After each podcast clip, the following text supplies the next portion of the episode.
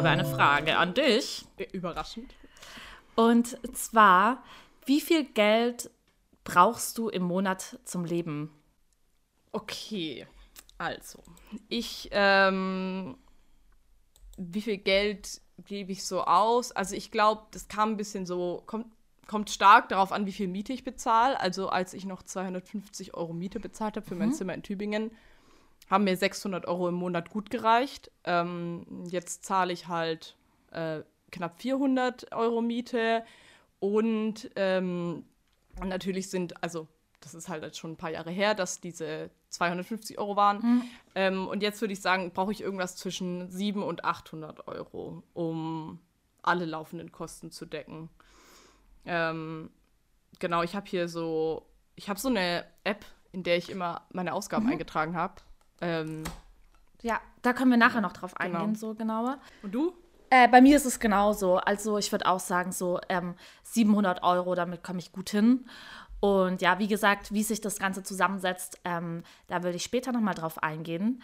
Und ähm, jetzt erstmal alle begrüßen zu unserem Podcast Pantoffeln im Regen.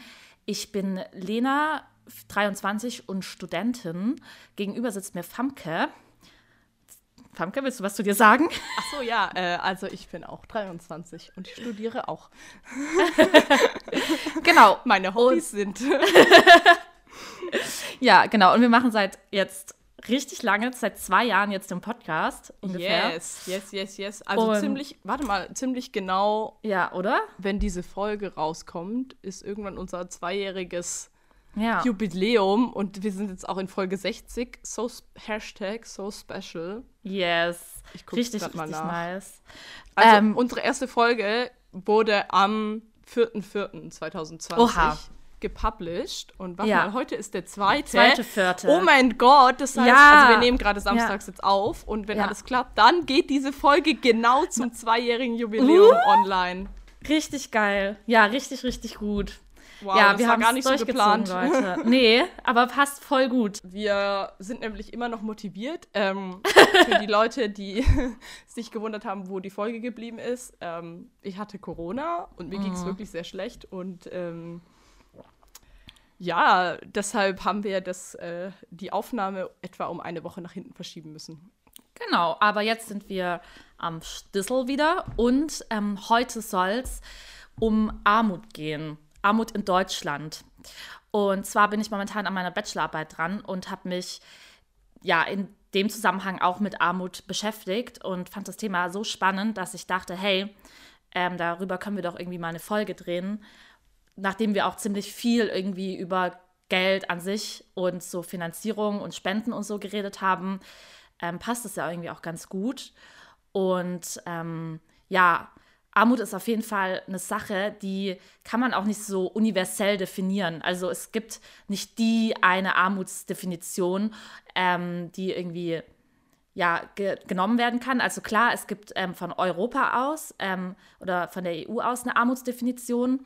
Ähm, die weist aber auch Lücken auf und ähm, ja, aus ganz unterschiedlichen Richtungen, aus der Soziologie, Sozialwissenschaften, ähm, auch Philosophie gibt es da einfach ganz unterschiedliche Auffassungen, was Armut betrifft. Und was man aber so ein bisschen sagen kann oder was sich so ein bisschen durchgesetzt hat, ist die Unterscheidung erstmal zwischen absoluter und relativer Armut. Ähm, die absolute Armut, das bezeichnet so ein bisschen das Leben am Rande des Existenzminimums. Und ähm, das ist in Deutschland tatsächlich nicht so vertreten. Also gibt es auf jeden Fall auch. Das sind zum Beispiel ähm, Menschen ohne Obdach. Und da ist es einfach so, dass die finanziellen Bedingungen so schlecht sind, dass lebenswichtige menschliche Bedürfnisse ähm, nicht befriedigt werden können oder kaum befriedigt werden können. Zum Beispiel wäre das ähm, Zugang zu sauberem Trinkwasser, Strom, Brennstoffe ähm, oder eben auch ähm, genügend Lebensmittel. Und da ist auch so ein bisschen das Problem, dass ähm, da gibt es ziemlich wenig Studien darüber, im Gegensatz zur relativen Armut. Da gibt es ziemlich viele Studien drüber, weil relative Armut wird in Relation gesetzt zu, ähm, zu dem sozialen Umfeld, in dem sich Menschen umgeben. Was glaubst du, warum es so wenige Studien zu der ähm, absoluten Armut gibt? Also einfach, weil man auch ja. schwerer an die Leute rankommt. Genau, ich meine, ja. gerade Menschen ohne festen Wohnsitz ja. Kannst du ja eigentlich nur dadurch ansprechen, dass du sie halt auf der Straße, also literally auf der Straße ansprichst. Ja. Also das kann ich mir sehr gut vorstellen. Also gerade jetzt, wir reden auch immer von Deutschland, ne? Ja, ja. Ähm, und auch einfach, weil das, glaube ich, nicht so interessant ist. So. Ja, weil ich glaube, es ist halt so ein. Ich, ich da, da geht so ein bisschen die Idee mhm. mit einher, oder was ich schon öfter so ge gehört bzw. gelesen habe. Angenommen, du, du, hast eine deutsche Staatsbürgerschaft, das also würde ich schon jetzt mal voraussetzen, mhm. dann hast du eigentlich schon relativ viel Zugang zu sozial also zu einer sozialen Absicherung mhm. über die Sozialsysteme in Deutschland. Die sind nicht optimal und das mhm. erklärst du bestimmt alles noch. Aber ja. theoretisch sind die so gut, dass du eigentlich einen Ob also Zugang zu einem Obdach und zu so einer ganz Basic-Versorgung haben solltest. Vorausgesetzt, du hast die Staatsbürgerschaft und so, ne? Aber vielleicht wird es auch deshalb nicht so angeguckt, weil man irgendwie sagt, eigentlich gibt es ja schon Systeme, die das verhindern sollen. Genau, und eigentlich ähm, gibt es das nicht in Deutschland, aber es gibt es halt. Und das ist so ein ja. bisschen das Problem, weil es dann eben so theoretisch sollte es das ja. nicht geben. Praktisch ist es aber natürlich so, ne, dass es wohnungslose Menschen äh, beispielsweise gibt. Und ähm, ja, das kann schon sein, dass es einfach so eine Lücke ist, die dann noch nicht irgendwie so untersucht worden ist.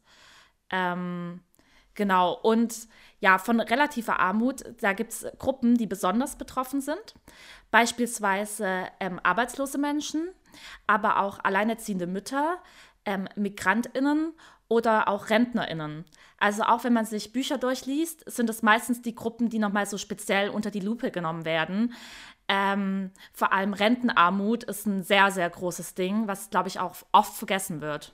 Aber ist nicht Rentenarmut, sind da nicht auch hauptsächlich Frauen von betroffen? Mhm. So, also gerade weil die Leute, die im Moment in Rente sind, die kommen ja aus einer Zeit, sage ich mal, wo es noch mehr üblich war, dass, also wenn es halt so eine ganz klassische hetero-Familie gibt, dass halt die Frau zu Hause bleibt und der Mann halt arbeiten geht und dementsprechend die Frau halt keine eigene Rentenabsicherung hat. Also die kann maximal halt am Ende Witwenrente beziehen, falls der Mann vor ihr stirbt, aber die hat ja, also äh, was die an Arbeits-, also an offizieller Arbeit, ne, ähm, rentenversicherte Arbeit, sage ich mal, hat, das ist ja, das ist ja ist fast nichts. Also es sind so wenige Jahre, dass die deshalb keinen Rentenanspruch hat.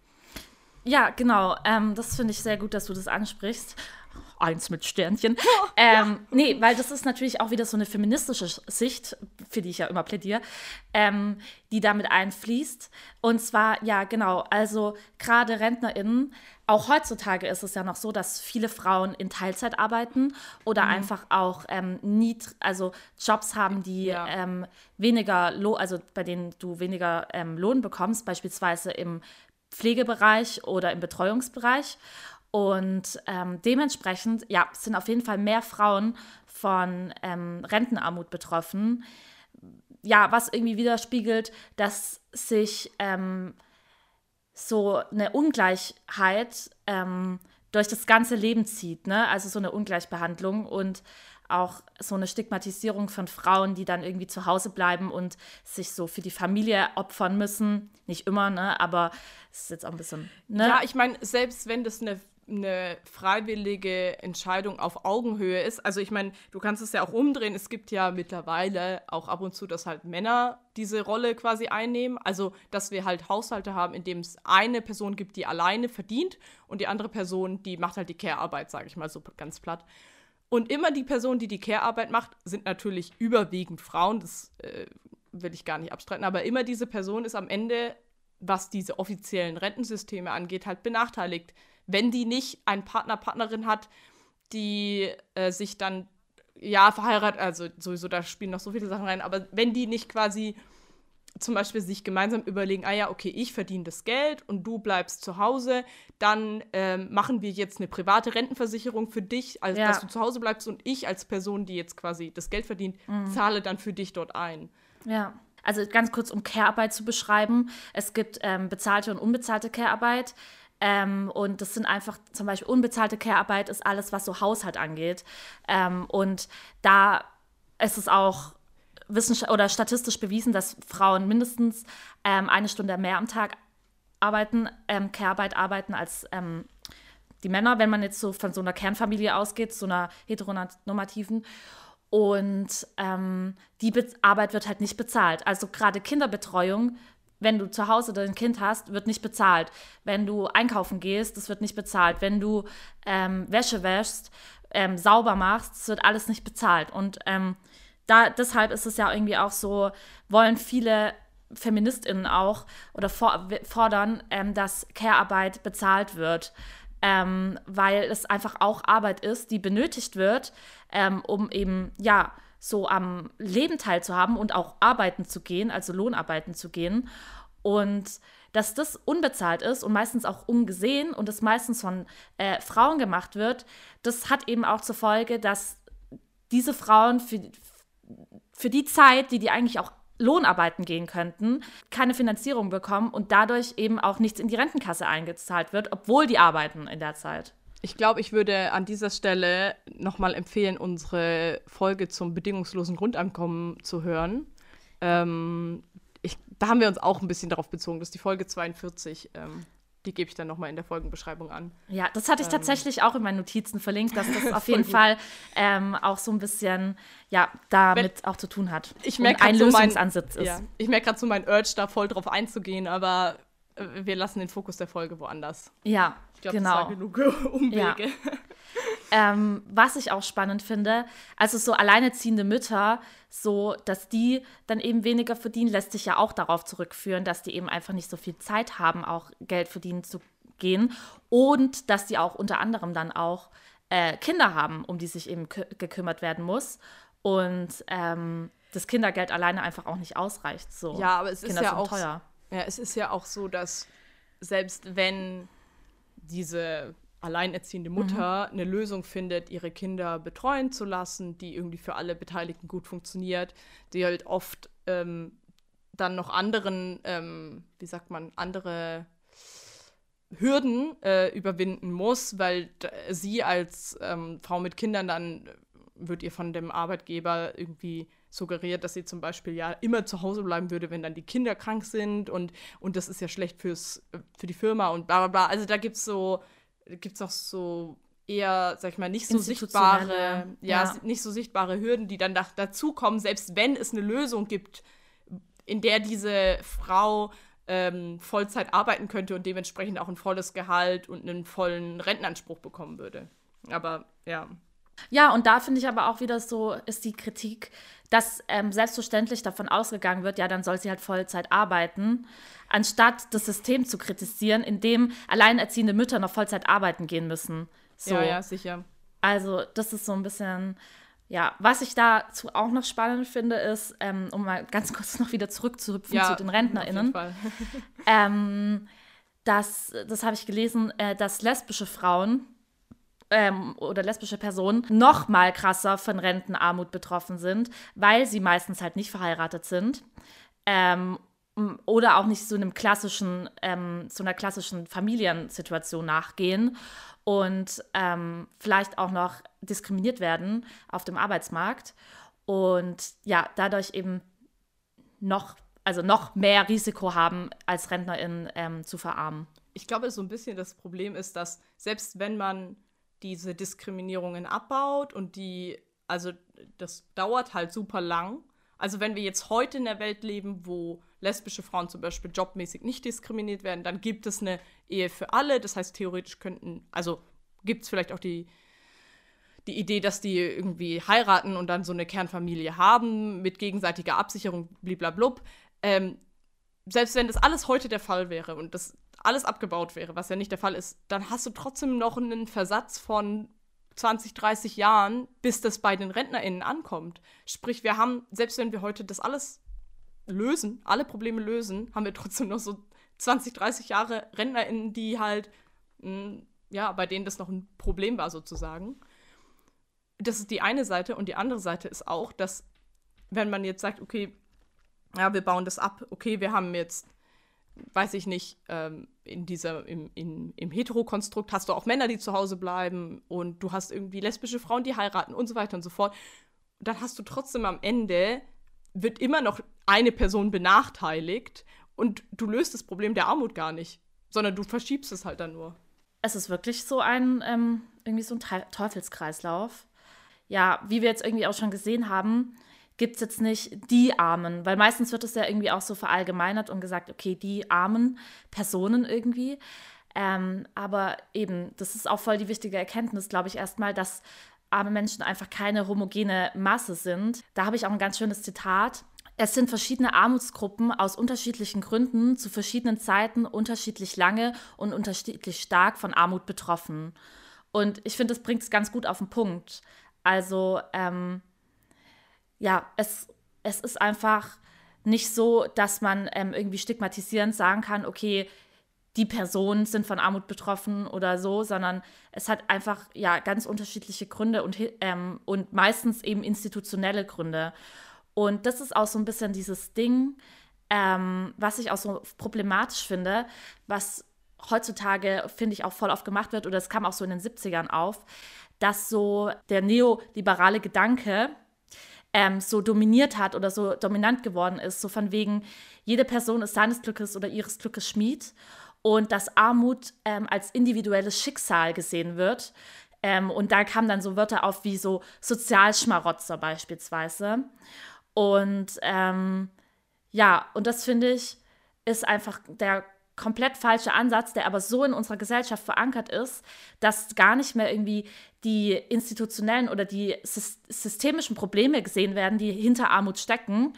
Ähm, und dass wir ja eigentlich in, einer, in einem Wohlfahrtsstaat le leben oder in einem Sozialstaat, der dafür verantwortlich sein sollte, dass eben keine Menschen von Armut betroffen sein sollten. Das ist so abstrus, weil äh, wenn du da anfängst zu sehen, was eine so eine superreiche Person, die Steuern hinterzieht, was die an Geld quasi dem Staat wegnimmt, ne? Ähm, da, da kannst du halt so, so, so, so viele SozialhilfeempfängerInnen mit ähm, quasi abdecken, dass es so absurd ist, wie krass die ähm, ge, wie weiß nicht, schlecht behandelt werden im, Ver im Vergleich zu wo man wirklich quasi Geld verliert. Weißt du, weil wenn man jetzt aus Staatssicht sagt, okay, ich habe eine Haushaltskasse und ich möchte, dass die Leute, denen ich Geld gebe, irgendwie Rechenschaft mir gegenüber ablegen, kann man jetzt auch diskutieren, ob das richtig ist oder falsch, aber sagen wir mal, ist so, dann äh, verstehe ich auch einfach nicht, warum man den Aufwand so in die Richtung gibt, wo man Leuten, keine Ahnung, so einen Hartz-IV-Satz im Monat, das ist nicht viel Geld, gibt, versus eine Person, der man nur hinterherrennen müsste für ihre Steuern, wo man halt gleich ja, so viel mehr. Oder Geld zum Beispiel, okay, aber also. nur ganz kurz angeschnitten, so Reichensteuer ist auch viel zu wenig. Also es ist ja, ja auch so, ähm, sowieso. kann man auch nochmal ein ganzes Thema draus machen, dass viele Menschen einfach auch erben, sehr viel Geld erben und ähm, da Erbschaftssteuer, was weiß ich. Also da gibt es ja einfach auch viele Sachen, ne, die man, wo man einfach auch irgendwie schauen könnte, dass da mehr Geld fließt. Ja, die Leute, die wirklich, äh, ja. also wirklich richtig viel erben, da, da wird ja eh ja. alles gemacht, um das dann irgendwie zu umgehen. Dann gibt es irgendwelche Stiftungen, die dann Gehalt quasi denen ausbezahlen und dann umgeht man halt die ja. Erbschaftssteuer komplett oder zum Großteil und so. Also. Yes. Ja. Schwierig. genau. Und ähm, was auch so ein bisschen so der, die Funktion dahinter ist, ist irgendwie auch so eine Macht und so eine Herrschaft zu behalten. Ne? Also, ähm, ja, um irgendwie so auch so eine Klassengesellschaft ähm, aufrechtzuerhalten mit Menschen, die eben mehr verdienen und Menschen, die arm sind und weniger verdienen. Weil gerade ist es ja auch so, wenn du zum Beispiel ja im Armut lebst, hast du einfach auch viel weniger ähm, Teilhabechancen und auch viel weniger so Chancen, dich selber zu verwirklichen und ähm, sich zu entwickeln und aber auch so, ja, dich zum Beispiel politisch zu bilden oder äh, politisch irgendwie so in Aktion zu treten. Also ja, aktiv ähm, zu sein, ja. So, ja. weil du eben einfach komplett andere Sorgen hast, ne, wo du, mit denen du dich irgendwie auseinandersetzen möchtest. Und weil eben auch die ähm, Mittelschicht irgendwie Angst hat, dass sie was mitgenommen wird, wenn ähm, Menschen, die weniger ähm, verdienen als oder weniger Geld haben als sie selber, dass die irgendwie dann, keine Ahnung, was die denen wegnehmen sollen, aber irgendwie ihren Status wegnehmen oder whatever. Du reproduzierst ja auch die Armut ständig. Also Leute, die zum Beispiel studieren, haben ja in der Regel ein höheres Gehalt und wenn du jetzt niemanden hast, der dir dein Studium finanzieren kann, gut, dann kannst du BAföG beantragen, aber dann ist es irgendwie so, dass der BAföG-Satz eigentlich an sich nicht reicht. Das heißt, irgendwie ein, ein Studium dann äh, durchzuziehen, ist auch wieder schwieriger. So, also das ist jetzt nur ein kleines Beispiel, das kannst du auch mit anderen Bereichen machen. Das ist halt nah an unserer Lebensrealität so mit dem Studium, aber, ne? Genau, dass da einfach auch Leute systematisch ausgeschlossen werden, so von, ne, von so kulturellen oder sozialen ähm, Teilhabechancen. Also es kostet ja auch alles Geld. So ein Eintritt in ein Museum kostet Geld. Und könnte ich mich auch jedes Mal drüber aufregen. Und ja, jetzt sagen Leute so, okay, sieben Euro für ein Museum ist nicht so teuer. Aber wenn du halt sehr, sehr wenig Geld hast, ist sieben Euro sehr teuer. Und wenn du das dann noch für dich, ja. Vor allem für was, was dich nicht ernährt und gar nichts macht. Und du hast auch, es ist ja auch nachgewiesen, dass ähm, also dein persönlicher, quasi beruflicher Erfolg ähm, super krass von dem Geldbeutel deiner Eltern abhängt. Also es geht gar nicht mehr so viel um den Bildungsgrad deiner Eltern. Also deine Eltern können auch einfach nur eine Ausbildung gemacht haben und dann einfach viel Geld verdient haben. Ähm, oder auch, keine Ahnung, Hauptsache sie haben halt viel Geld. Also, oder sie können auch AkademikerInnen sein, die wenig Geld haben, dann hast du auch schlechtere Chancen. Ja, also aber es ist auch schon wichtig, ähm, nicht nur das, ah. ähm, das Finanzielle stimmt, sondern auch das Kulturelle. Also das spielt beides miteinander einher, aber ja, auf jeden Fall. Ähm, und boah, da könnte ich jetzt auch nochmal, ich, ich schneide es nur ganz kurz an. Ähm, es ist halt auch so, dass Rassismus auch eine große Rolle gerade im Bildungswesen spielt. Beispielsweise, dass migrantisierte Personen äh, viel schlechter irgendwie schon in der Grundschule ähm, die Möglichkeit haben, aufs Gymnasium zu gehen, weil denen einfach ähm, von vornherein davon ausgegangen wird, dass die ähm, das nicht können. Und da findet dann so eine Naturalisierung statt, von wegen, äh, die migrantisierte Person ist halt so, so, die ist halt, die sind halt nicht so schlau oder so. Und es ist einfach nicht richtig. Also ähm, das stimmt nicht, aber so, so, eine Rass, so ein unterschwelliger Rassismus hat dann halt voll den Einfluss auf ähm, auch eine Bildungschance und auch äh, so einen Bildungsweg ähm, von Personen und ähm, versperrt dann eben auch schon mal voll viele ähm, Zugangsmöglichkeiten. Das aber nur so, sei nur so am Rande erwähnt, weil ich jetzt noch so ein bisschen auf was anderes eingehen möchte oder so ein bisschen ins Nachdenken kommen möchte von, wir haben ja jetzt eigentlich gerade so sehr viel ähm, darüber geredet, ähm, was so Einkommen angeht. Also sehr viel so, ne, über, ähm, ja, wie nennt man das, über so finanzielle Ressourcen oder finanzielle Armut. Ähm, und dafür gibt es eben auch so einen Indikator, den es gibt. Zum Beispiel ist es so, dass ähm, Menschen, wenn die Person über weniger als 60 Prozent des mittleren Einkommens verfügt, gelten Personen in Deutschland als Personen, die ein im Armutsrisiko lebt. Da muss auch unterschieden werden zwischen Armut und Armutsrisiko. Und ähm, das kann auch nicht einfach so übernommen werden. Klar ist Geld auf jeden Fall sehr wichtig, gerade wie wir das auch schon aufgezeigt haben, mit Teilhabe und Verwirklichungschancen. Gerade in Deutschland, weil wir auch in einem kapitalistischen System leben und einfach ähm, finanzielle Mittel sehr ähm, eine große Rolle spielen. Aber es müssen auch individuelle Lebensweisen betrachtet werden, weil beispielsweise ähm, würden Famke und ich, ähm, und da kommen wir jetzt wieder zu der Anfangsfrage zurück, ja auch als arm gelten, weil wir ähm, auf jeden Fall über weniger finanzielle Mittel verfügen im Monat als ähm, das mittlere Einkommen, also ne? Genau. Und da ist dann aber wichtig eben zu sehen, hey, wir können nicht nur das Einkommen erfassen, um Armut zu, oder Armutsrisiko zu messen, sondern wie schon gesagt, wir müssen auch schauen, in welcher Lebenslage sind gerade die Personen. Weil Famke und ich sind Studis, so. Und wir haben einfach ein anderes Bedürfnis oder wir haben einfach eine andere Ausgaben, werden zum Beispiel auch von unseren Eltern noch finanziert, müssen beispielsweise noch Rent äh, Versicherung, Sozialversicherungen nicht selber zahlen, haben beispielsweise noch keine Kinder, um die wir uns kümmern müssen. Ähm, und das muss alles noch irgendwie mit einbezogen werden ähm, und es muss mit beachtet werden. Und da ist es so, dass sich da eben viele Leute auch diskutieren und es auch ein großer Diskurs ist, welche anderen Indikatoren ähm, spielen alles eine Rolle, um eine Person, ähm, dass eine Person als arm bezeichnet werden kann oder nicht. Und ich glaube, was man auch noch beachten muss, ist so ein bisschen so diese, der Referenzpunkt. Also, weil, wenn man sich jetzt einfach, wenn wir jetzt alle Studis nehmen, so die ungefähr unserem demografischen Profil entsprechen, sprich kinderlos, äh, in WGs leben, bla bla bla, dann glaube ich, haben wir, was wir vom Geld zur Verfügung haben, ist genau im Schnitt so von dem, was alle haben und ausgeben. Ähm, es gibt Leute, die geben deutlich mehr aus, es gibt Leute, die geben deutlich weniger aus, aber ich glaube im Schnitt, wenn man das jetzt Mieten bereinigt sozusagen, dann sind wir alle irgendwo, dann sind wir da ziemlich gleich und deshalb ist es natürlich wieder wenig sinnvoll, bei uns ne, diesen anderen Maßstab anzulegen. Ja, und du sprichst es an, Mieten ist auch ein Ding. Nicht nur bei Studis, ja, sondern auch bei anderen Leuten. Es kommt auch immer darauf an, ähm, wo du wohnst, äh, ja. wie viel Miete du zahlen musst, wie teuer zum Beispiel auch ähm, Lebensmittel sind. Ne? Da gibt es ja auch große Unterschiede. Beispielsweise, äh, keine Ahnung, ähm, eine Freundin von mir wohnt in, äh, ähm, in Dortmund, die zahlt 3 Euro für einen Döner in Freiburg zahlen wir 6 Euro für einen Döner. Ist nur so ein banales ja, ja, ja. Beispiel, aber das ist einfach das Doppelte, was ich zahle. Und das ähm, spielt ja auch damit rein. Ja, und ähm, dann finde ich auch manchmal, was schwierig ist, also zum Beispiel ich, ähm, wir hatten ja auch mal eine Folge übers Containern gemacht und in meiner WG, also essen wir wirklich viel Zeug, was vom Foodsharing kommt oder vom Containern kommt.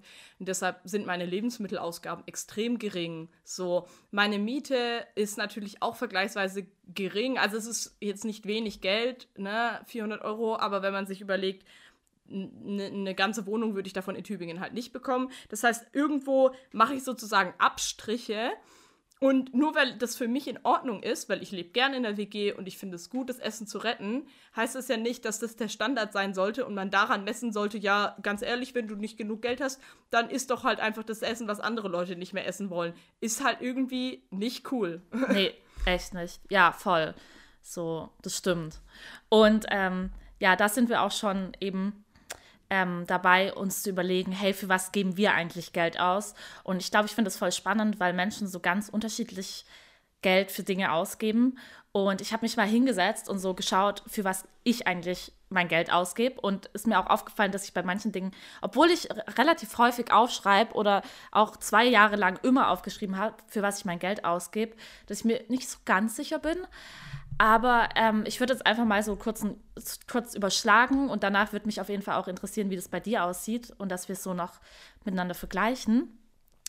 Also bei mir ist es so, dass ähm, meine Miete 370 Euro kostet, was für Freiburger Verhältnisse echt wenig ist. Das ist super günstig. Vor allem ja, das Zimmer ist, ist echt riesig. Ja, I know. Ich hatte nice so WG. Glück. Ja, ich hatte richtig, richtig Glück. Es ist traurig, dass ich das sagen muss, weil mein Gott, wenn man dann so, wenn ich dann bei einer Freundin in Essen, die jetzt umzieht, die hat die übelst geile Wohnung, so für 250 Euro warm. Ich bin so, ja, okay. Ähm, dann so für Netflix und ähm, Spotify gebe ich auch im Monat ungefähr so 10 Euro aus. Dann, wenn man so schaut, ich wohne ja in einer WG und wir ähm, teilen uns auch so Internet, GZ, ähm, Kaffee, Klopapier und so. Da sind es auf jeden Fall im Monat auch 25 Euro, wenn nicht sogar noch ein bisschen mehr. Dann ähm, habe ich auch noch ein Hobby, so ich tanze. Dafür gebe ich auch 40 Euro, knapp 40 Euro im Monat aus. Dann habe ich auch überlegt, dadurch, dass ich viel krank bin, ähm, brauche ich natürlich irgendwie auch viel so Medikamente oder so, die auch, also da, das vergisst man meistens, die auch nicht so günstig sind. Oder auch bei DM ähm, irgendwelche Sachen so für, keine Ahnung, ähm, den täglichen Bedarf. Würde ich sagen, es sind auch nochmal so 30 Euro im Monat. Und ja, dann kommen halt noch so Freizeitaktivitäten dazu, wie ins Café gehen, irgendwie Klamotten auf Vinted bestellen oder auch mal feiern gehen.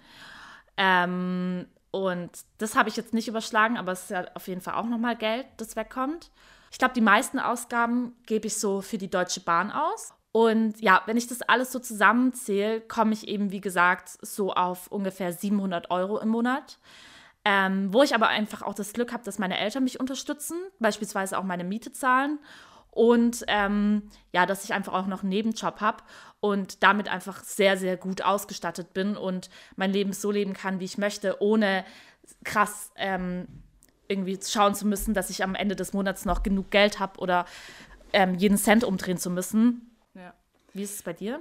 Also, ähm, ich zahle äh, 380 Euro Miete. Ähm, mit GEZ und dann allem kleineren Sachen, die manchmal noch dazukommen, ja, bin ich bei 390 vielleicht oder so.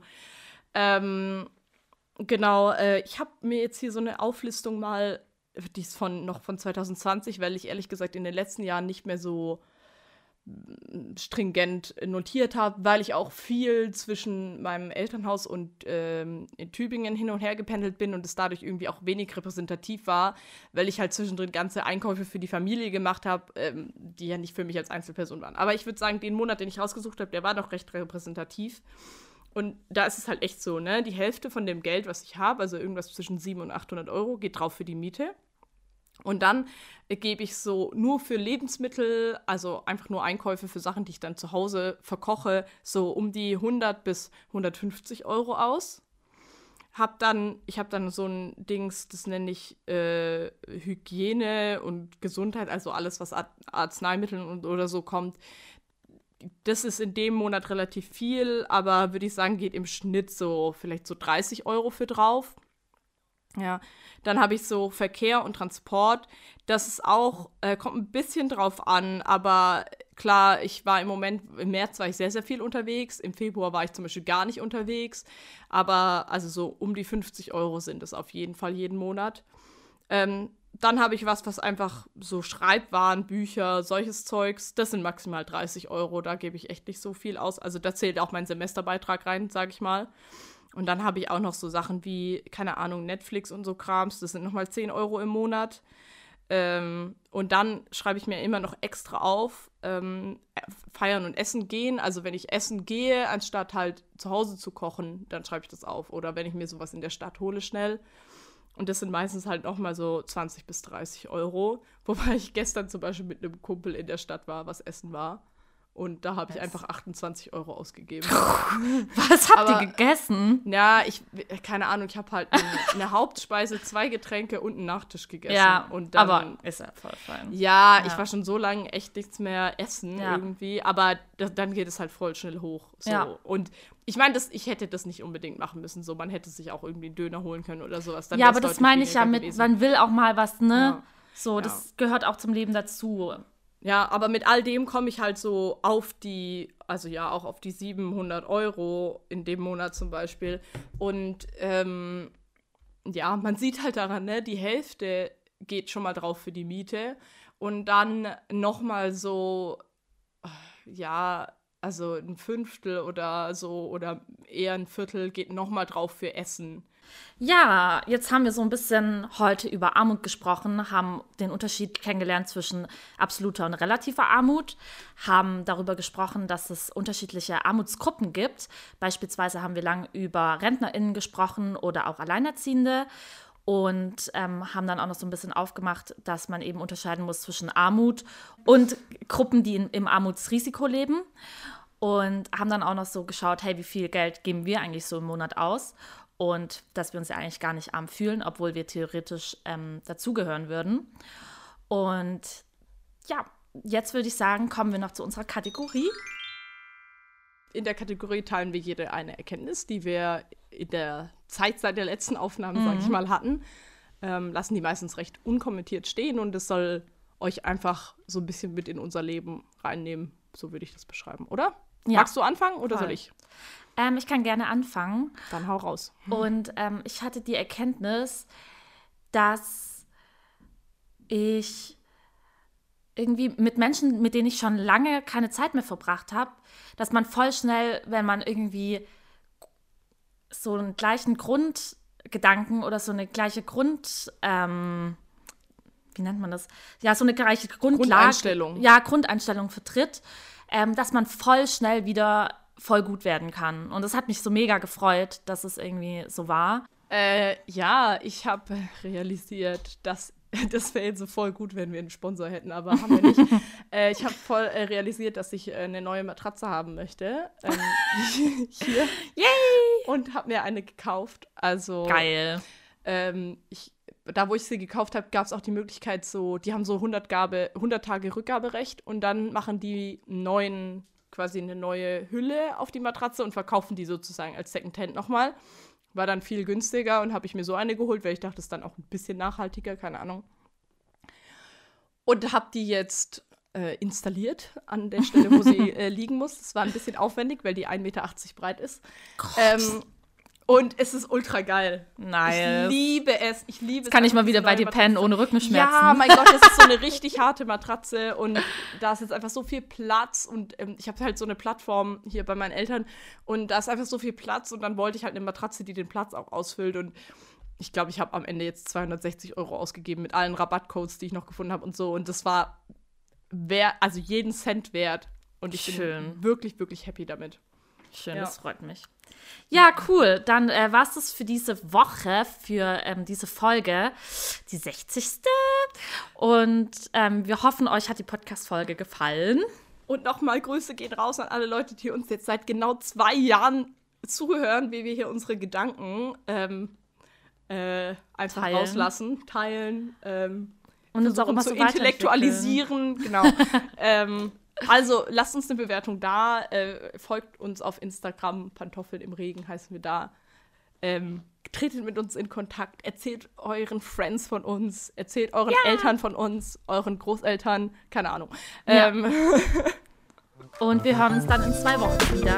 Tschüss.